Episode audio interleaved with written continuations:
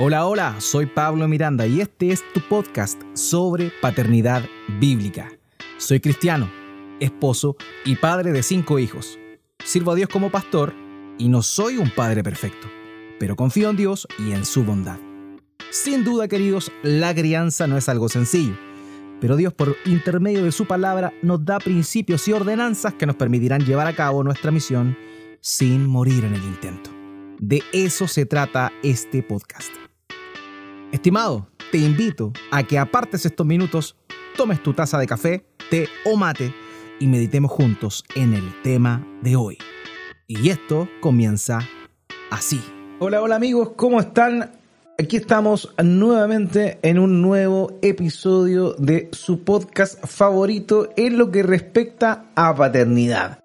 Y esto se llama así, paternidad bíblica, donde hablamos de todos estos temas que nos interesan a nosotros, quienes estamos pasando por esta etapa maravillosa de la paternidad, pero que evidentemente no está exenta de dificultades. Si bien lo sabemos, quienes somos padres. Y en este trabajo maravilloso que estamos realizando, no lo hago solo, no me puedo llevar los créditos solo, evidentemente, lo hago con la mujer más hermosa de este mundo, mi amada esposa Cote Salgado. ¿Cómo está mi amor? Hola amigos, estamos aquí una vez más.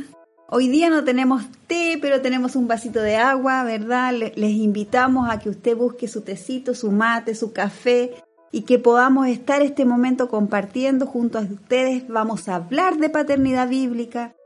En esta oportunidad vamos a conversar de un tema bastante popular dentro del ámbito de la paternidad. Hablaremos de la instrucción. Sí, un tema muy importante, un tema también que es un poco, digamos, se confunde fácilmente. Y por eso es que estamos acá, para hablar de paternidad bíblica y para poner los puntos sobre las CIES. Y cuando hablamos de instrucción o de la responsabilidad que un padre tiene para instruir a sus hijos, obviamente se nos viene a la mente el famoso proverbio 22, 6, que dice, Instruye al niño en su camino y aun cuando fuere viejo no se apartará de él. Que en realidad em, la versión Reina Valera, que ha sido la que nos ha acompañado por mucho tiempo a nosotros acá en Latinoamérica, eh, ha dado lugar tal vez, obviamente sin intención, pero ha dado lugar a que de pronto no pueda entenderse bien el significado de lo que este dicho de sabiduría quiere decir. Por lo menos a mí, en lo personal, me, pasó que crecí eh, muy convencida de que este era un proverbio que iba a traer una promesa para mi vida, para mi, futura mm, paternidad, digámoslo así. Entonces, yo creo que a más de alguno de ustedes también les ha pasado. Sí, claro, una, una promesa, o sea, es como, oye, instruye al niño en su camino y le va a ir bien. Es un poco así lo que, lo que se entiende. Pero también hay otra confusión al respecto a este pasaje. Y tiene que ver con eh, a qué se refiere cuando dice su camino y también eh, cuando dice no se apartará de él. Y eso es lo que hace que de pronto se malentienda realmente este texto y se tome, como bien señalas tú, mi amor, como una promesa. Eh, lo leímos, la Reina Valera dice instruye al niño en su camino y normalmente la gente entiende que ese su camino hace una alusión al camino del Señor. Entonces, ¿cuál es el camino? ¿Cuál es el camino? ¿A qué se refiere con el camino?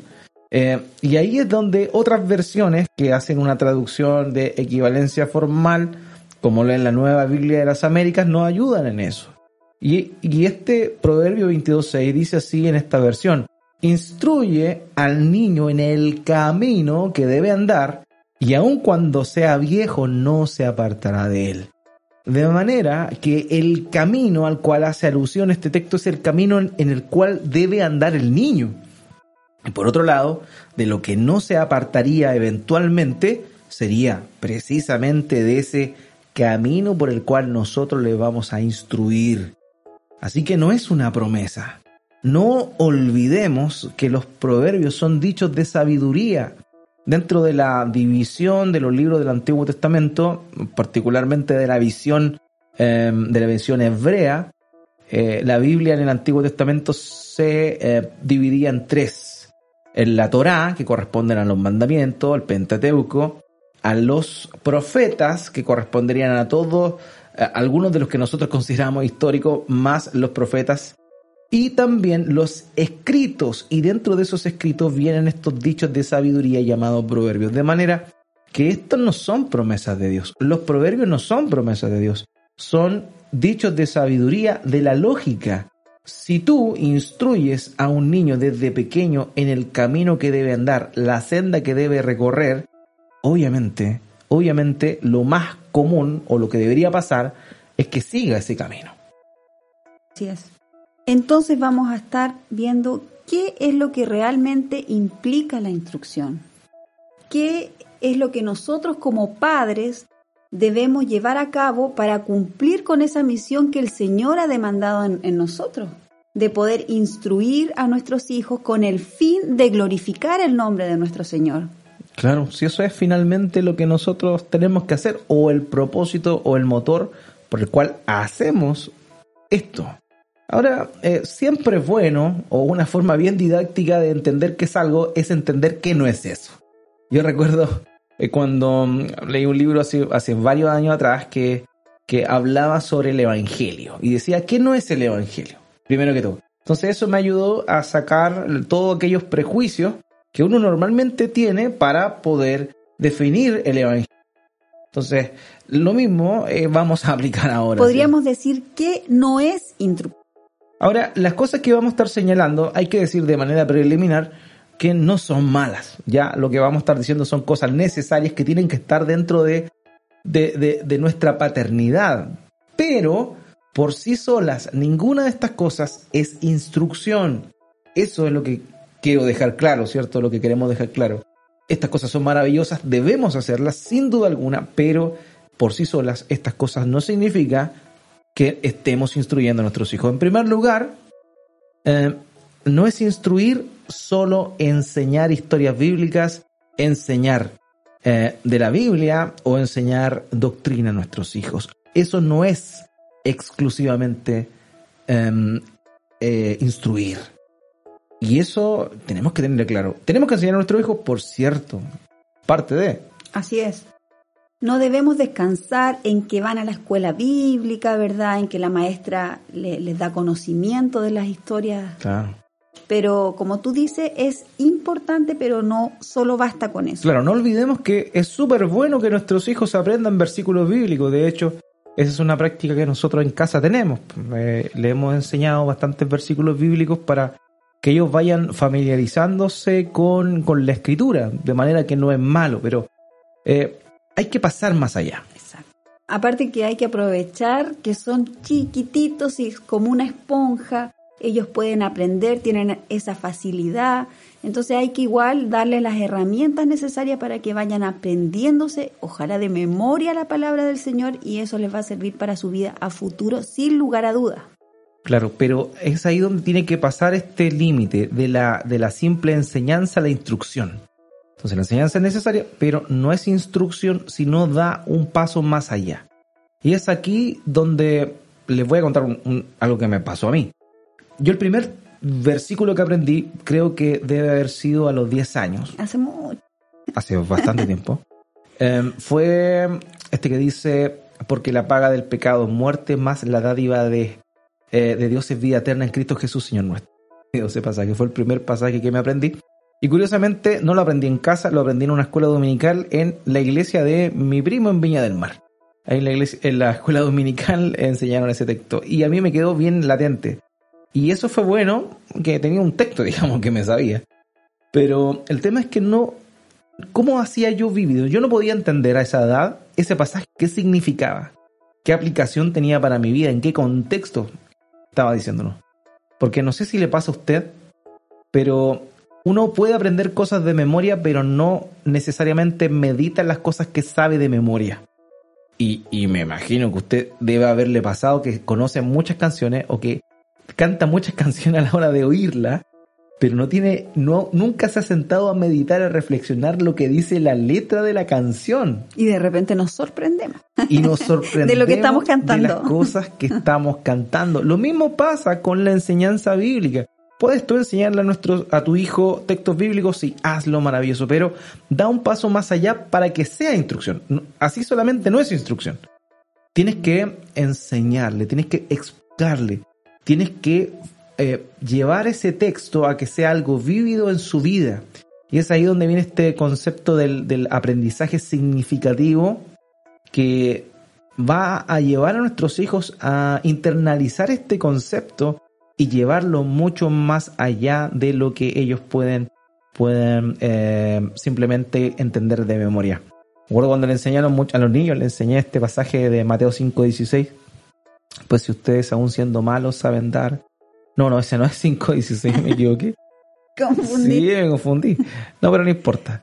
Eh, este pasaje que dice, pues si ustedes aún siendo malos saben dar buenas dádivas a sus hijos, cuánto más su Padre que está en los cielos dará cosas buenas a los que le piden. Entonces cuando hablamos de este pasaje, cuando hablamos de este pasaje, eh, vemos nosotros que puede ser recitado de memoria, es fácil, incluso la Reina Valera da la posibilidad de, de ir y, y digamos, eh, eh, tenerlo bien cantadito porque tiene hasta un tono, ¿cierto? Recuerdo que ellos hasta lo cantaban. Sí, pues si ustedes. ellos le sacaron una canción Le al hicieron- versículo. sí, le pusieron una métrica y una melodía. Entonces, para ellos era sencillo. Pero cuando pasó de, de la simple enseñanza que queda en la retina a la instrucción, fue algo mucho más poderoso. Porque recuerdo haberle dicho, mira, este pasaje significa esto. Tú y yo somos malos. Yo soy malo. Yo soy su papá y soy malo. Y, y si yo, como un padre malo, caído, le doy cosas buenas a ustedes. Y le doy cosas buenas, ¿cierto? Le doy buenos regalos. Sí, sí, papá, sí. ¿Cuánto más, más el Padre que está en los cielos le da cosas buenas a los que le piden? ¿Sienten? Mm. Ahí como que les hizo clic. Y eso, esa, ese simple versículo pasó de la, de la enseñanza a la instrucción cuando les dio un tip para la oración. Y para que lo apliquen tienen que entenderlo. Entonces muchas veces nosotros como padres debemos buscar la forma de que nuestros hijos lo entiendan de la mejor manera, de acuerdo a la edad y la etapa en la que están viviendo. Eso igual es un trabajo que no es menor. No, no es menor. Así que enseñemos, sí, por cierto, enseñemos, pero pasemos de la simple enseñanza a la instrucción, haciendo vivido esto en la vida de nuestros pequeños. El segundo punto, o lo segundo que queremos decir, que no es instruir, o no solo haciendo esto estamos instruyendo, es rodear a nuestros pequeños de un ambiente cristiano. Es verdad. No es solo poner reglas en el hogar, eh, prohibiciones quizá en algo práctico, no sé, quizás no lo voy a dejar ver ciertos monos o, cier- o ciertas Ciertos dibujos animados. ciertos Para nosotros, en lo personal, familiarmente le llamamos monos, pero no estamos Claro, refiriendo no lo a voy a dibujos dejar animados. ver ciertas caricaturas. Pero eso tiene que ver con que no, eso no es malo, pero no solo voy a hacer eso, porque si no me voy a volver un padre religioso. Voy a estar haciendo prohibiciones y, y mi hijo tampoco va a entender. Ahí no, no aplicaría el entendimiento ni, ni tampoco va a aplicar porque no lo va a llevar a la práctica. Simplemente estamos siendo un padre autoritario. Claro, eh, instaurando nuestras leyes para que ellos se sujeten a ello, a ello, pero eso no es malo. El tema es que eso no es instruir. Instruir va un paso más allá. No, no consiste solamente en rodearlo de un ambiente cristiano, decirle tú no vas a ir aquí, no vas a ir allá, sino que, como lo decíamos anteriormente, tiene que ir todo esto conforme a una instrucción, eh, decirle lo, lo, lo malo, decirle las cosas que no van a ser de beneficio para sus propias vidas. Entonces eso es relevante que podamos hacerlo para dar el paso de abstraerlo, ¿cierto? Y darles un, un, un, un- un hogar propicio para que se desarrollen, pero también eh, no solo eso es instruirlo, sino que hay que ir más allá de esto. Bueno, y ahí teníamos al perrito del vecino que estaba ladrando ahí, acompañándonos en esta grabación, así que... Ya se cayó, ya, se cayó. Ya se cayó el perrito. Muy bien. Bueno, el tercer punto de que no es, que, que no es instruir tiene que ver con algo que puede sonar bastante confrontacional para usted. Y es que criar a nuestros hijos no necesariamente instruirles. Y aquí se va a generar un debate, un, un revuelo. Pero quiero ser honesto con esto. El concepto de criar tiene que ver con desarrollar, tiene que ver con alimentar, con proteger. Tú puedes proteger a tus hijos, tú puedes proveerle lo necesario, pero no necesariamente con eso estás instruyéndole. Y eso es a lo que queremos apuntar con todos estos puntos que no son exclusivamente instrucción por sí solos. O sea, todos estos son requeridos, pero por sí solos no son instrucción. Entonces, es importante esto. Podemos, eh, digamos, eh, darle una buena educación a nuestros hijos en el sentido de, no sé, ponerlo en un colegio que, que pueda ser bueno, que le dé, no sé, valores y también que le dé herramientas para poder desenvolverse socialmente. Pero eso no significa que tú le estás instruyendo. Así es, como madres quizás lo vemos de, una, de una arista diferente. Hoy día estamos, si bien es cierto, la vida pasa muy rápido, el día pasa muy rápido y nos levantamos y ya preparando el desayuno tenemos que estar pensando en el almuerzo. A mí se me viene todo encima con cinco hijos, imagínense. Pero uno pasa el día a día y a veces dice, ya, le di el desayuno, ya, le di el almuerzo, eh, los bañé y, muchas veces se nos pasa tan rápido el día que, que, creemos que cumpliendo esas necesidades básicas estamos bien. Entonces no es solo eso, eso tenemos que hacerlo por supuesto, pero no, no descansemos o no estemos conforme con que eh, es solo eso. A pesar de que nuestro día pasa rápido y no queda tiempo de hacer nada más, sí, tenemos que estar ahí presentes. Claro, claro que sí. Mira, eh, cuando uno habla de criar, eh, es un concepto tan impersonal, la verdad, y que tú puedes criar, no sé, puedes criar pollitos. Un perrito. Puedes criar un perrito, puedes criar un chancho en la granja, en el campo. Y eso es criar. O sea, no necesariamente criar. a mí me costaría más criar un chancho. Sería un poco difícil, pero te entiendo la idea. Sí, ¿no? Sí. Si, nos proponemos y somos, eh, somos responsables, podemos criar lo que sea.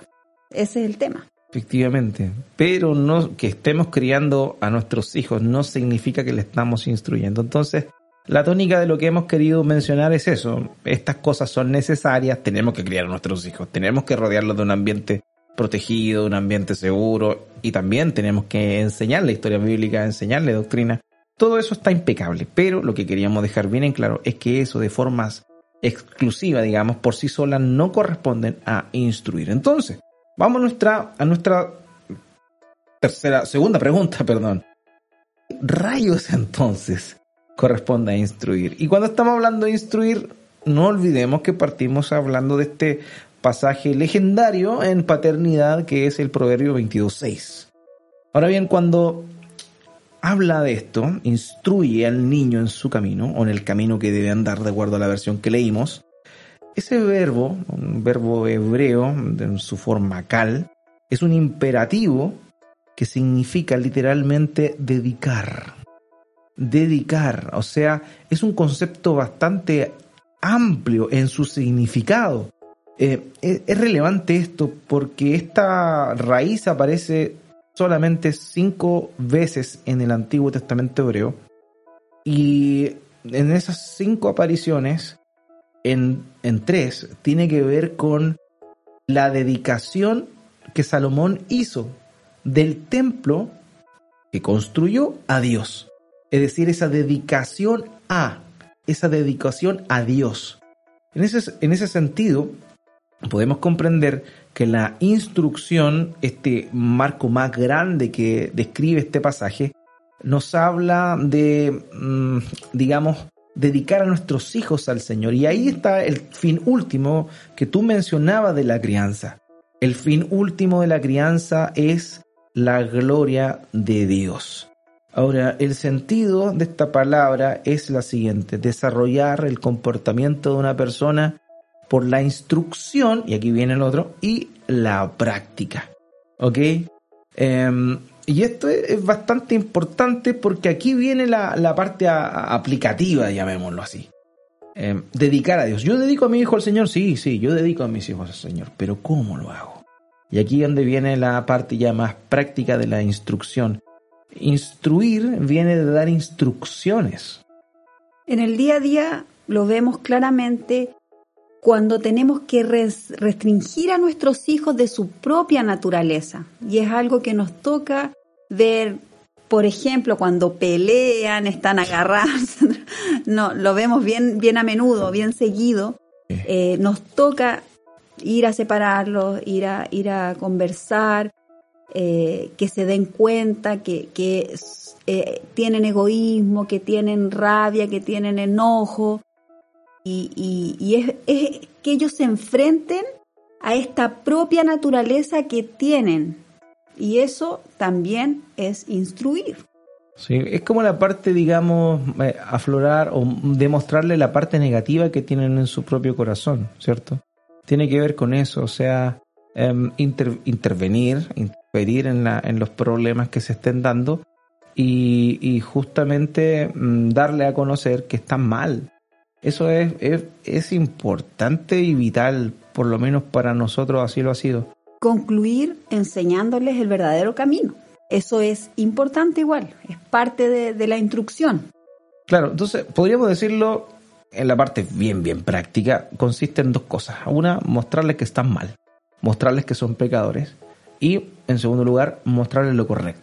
¿Cierto? Eso podríamos nosotros resumir que es. Y por ejemplo, contando el mismo, el mismo, dentro del mismo margen de lo que mencionábamos de nuestra vida cotidiana, nos pasa con nuestros hijos, los dos varones. Son tres varones, pero el más chico es más chico. Y los dos varones son bastante dados a, los golpes, a las peleas entre ellos.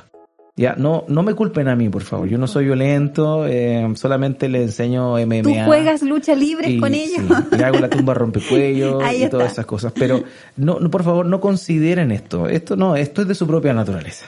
es de su propia naturaleza. Y ellos son buenos para discutir, eh, están, uno tiene cinco años, el otro tiene, tiene siete, recién cumplió los siete años. Y, y la verdad es que son muy dados a, son muy dados a pelear. Y lo típico que uno tiende a hacer eh, es, no sé, separarlo, ¿cierto? O mandarle el uno para arriba y el otro para abajo. Quédate tú acá y tú para arriba. Y eso es normal y no está mal hacerlo. El punto es que no, no, no basta solo con eso.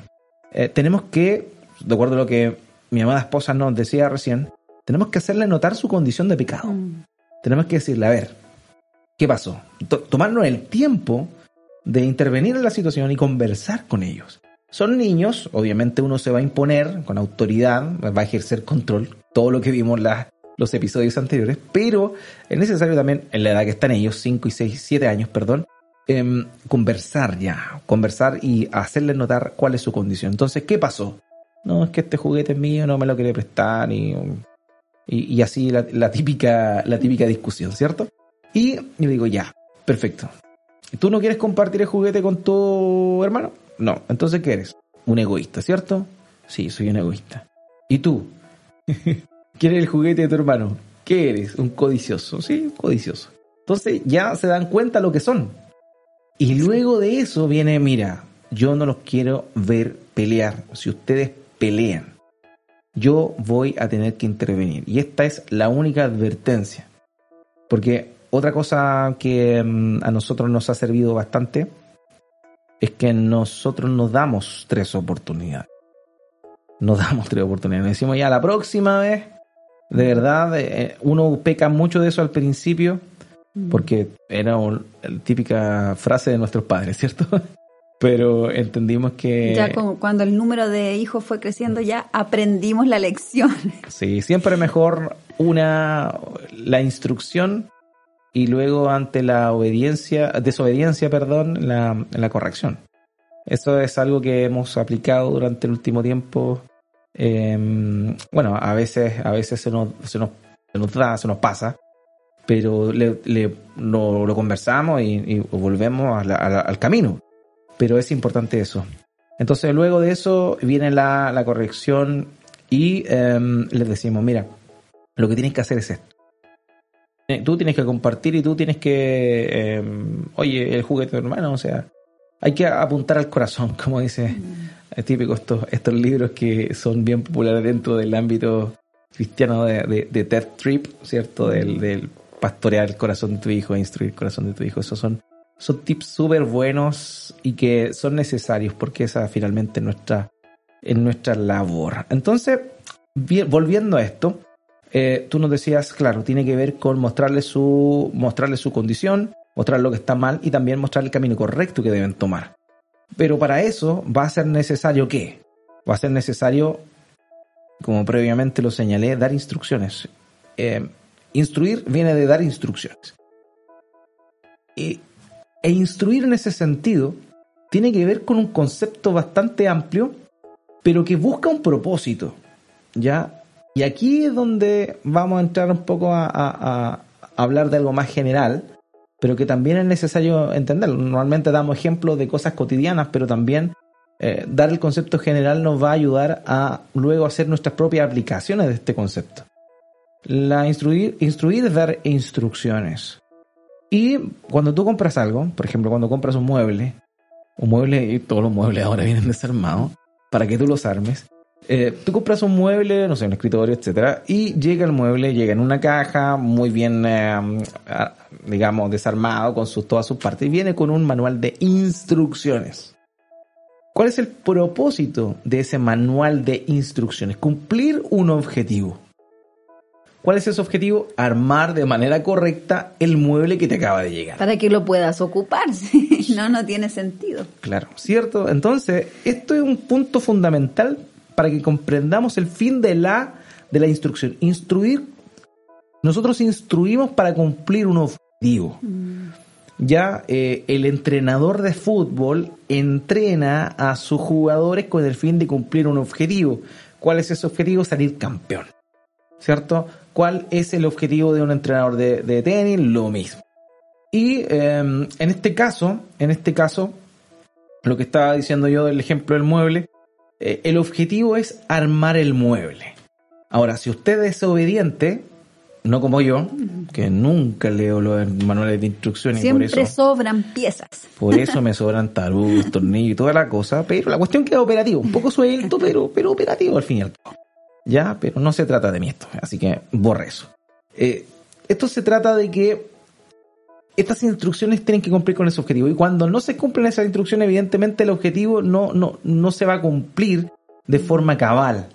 Entonces cuando estamos llamados, ordenados, porque esto es un imperativo en la Biblia, de instruir a nuestros hijos, se está diciendo acá que tenemos que dar, dar instrucciones con un propósito, con un fin. Y ese fin es la gloria, la gloria de Dios. Así que eso es muy importante uno instruye con el fin de alcanzar una meta. Nosotros no instruimos para que nuestros hijos, digamos, sean, hagan cosas y funcionen como una máquina o que hagan cosas bien. No, nosotros criamos, nosotros instruimos con el fin de que ellos alcancen la meta que Dios. Y ahora queremos responder una, una tercera pregunta, una tercera interrogante que muchos de nosotros nos hemos hecho puesto que si estamos eh, inmersos en esto de la instrucción, que vamos a ir también desglosando en los próximos episodios, mm, esto es una introducción simplemente al concepto y básicamente nos hemos enfocado en el texto de Proverbios 22.6.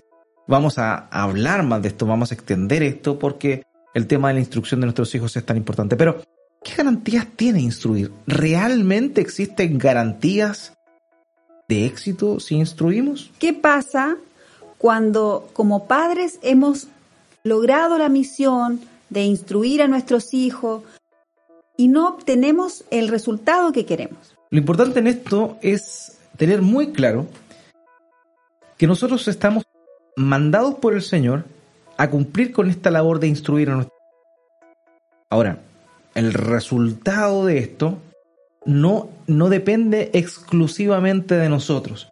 Nuestra responsabilidad es instruir Obviamente, si no lo hacemos, vamos a llegar un día delante del trono del Señor y tendremos que dar cuenta por ello.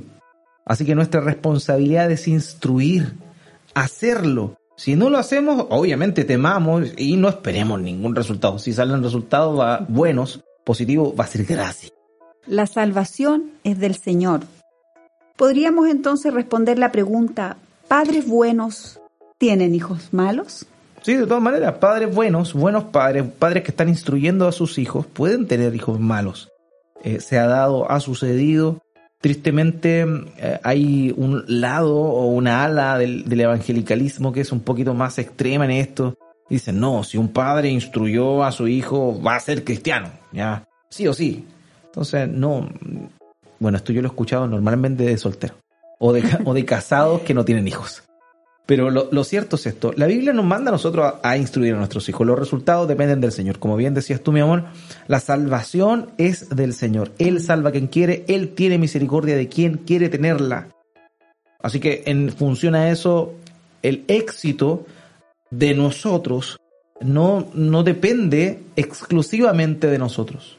Podemos tener éxito en instruir, podemos instruir correctamente, podemos hacerlo bien, pero el resultado final va a depender igual de nuestros hijos y eso es, eh, tenemos que, mm, digamos, tenerlo bastante presente porque si no podemos vivir una vida, una vida, mm, no sé, no fracasada, sino como que no logramos el objetivo. Por ejemplo, Proverbios 10, 1, dice, el hijo sabio alegra al padre, pero el hijo necio es tristeza de su madre. Entonces aquí el, texto de sabiduría, este dicho de sabiduría, lo que está diciendo es que el que trae tristeza a su madre es un hijo necio. Mm. Por tanto, la responsabilidad final es del hijo. Yo pude haber instruido bien, pude haber instruido correctamente, pude haber dado un, margen, un margen, ¿cierto? Para poder, que para que mis hijos se desenvolvieran, lo que hablamos también la otra vez, ¿se acuerdan de este marco regulatorio, de esta constitución con el objetivo que vamos a cumplir y también las enseñanzas básicas, las instrucciones básicas para cumplir este objetivo. Y nosotros podemos hacer bien ese trabajo mm, y, llegar delante del trono de Dios y poder salir conformes de que hicimos nuestra labor como humanos, no equivocamos, perfecto. Pero el hecho de que nosotros hagamos bien nuestro trabajo de ninguna forma garantiza, digamos, que esto va a suceder siempre así.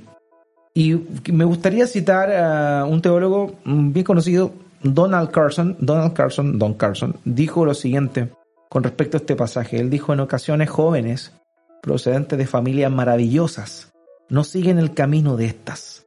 Algunos vuelven años después, otros no lo hacen nunca. Buenas familias pueden tener hijos depravados.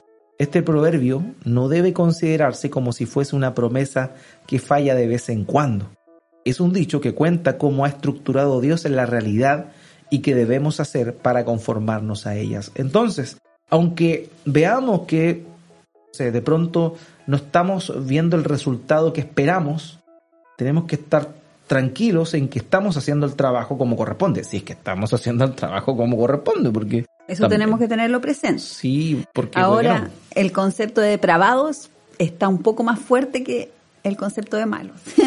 No, de todas maneras, sí, e, es un concepto más, un poquito más radical, digamos. Más... Yo creo que eh, una de las cosas que tenemos que tener presentes como padres, tenemos que verlo del, punto de vista que puede que nuestra paternidad haya sido eh, muy buena, lo hicimos para glorificar el nombre de nuestro Señor, eh, les enseñamos, los instruimos, pero como tú decías, el hijo es el que al final escoge, elige.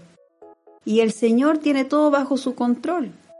Podemos tener el milagro maravilloso de, que ver a nuestros hijos en el camino del Señor, verlos crecer, eh, verlos que les sirven. Yo me imagino que debe ser para un padre nosotros todavía tenemos hijos pequeños, pero al, verlos crecer y ver que sirven al Señor, mi, mamá siempre me dice, hija, estoy tan feliz de verte en los caminos del Señor, era lo que yo más anhelaba y deseaba para tu vida. Y, yo creo que es el deseo de, cualquier padre cristiano que, que, queremos ver eso en nuestros hijos. Podemos, podemos disfrutar ese maravilloso milagro. De la misma forma puede ser que que nos cueste más, que tengamos hijos más rebeldes, que su carácter eh, sea más difícil de formar, de, irlo puliendo, que lo veamos sufrir muchas veces, pasar por fuego. Y, pero al final igual veamos un resultado quizás un poco más aporreado el hijo, pero lo vimos. Y también existe la opción de que nunca veamos en esta tierra a un hijo servir al Señor o no veamos ese objetivo, eh, que deseamos con todo nuestro corazón, que nuestras oraciones como madre es, es que nuestros hijos crezcan en el Señor y capaz que no lo veamos nunca. Claro, capaz que no lo veamos nunca. Nuestra esperanza es que se ocurra. Confiamos en Dios, ¿cierto? Tenemos nuestra, nuestra fe puesta en Él. Y es el anhelo profundo de nuestro corazón, pero no podemos eh, tener una garantía. Esta semana ha salido una, una, noticia muy triste en el mundo evangélico, en, en, la farándula evangélica. Una noticia de verdad devastadora. A mí me, me produce como padre, primeramente, un, un, dolor bien grande. Ha salido el, uno de los hijos de John Piper, un predicador muy famoso, em, en esta red social llamada TikTok, em, lanzándose, digamos, como TikToker, videos cortos hablando de la gente evangélica, hablando de la hipocresía de los evangélicos y un montón de otras cosas. Que dentro de todo tiene razón, pero el punto es que él es ateo. Él em, declaró que es ateo, él renunció a la fe que en algún momento dijo tener y sabemos nosotros que nunca tuvo.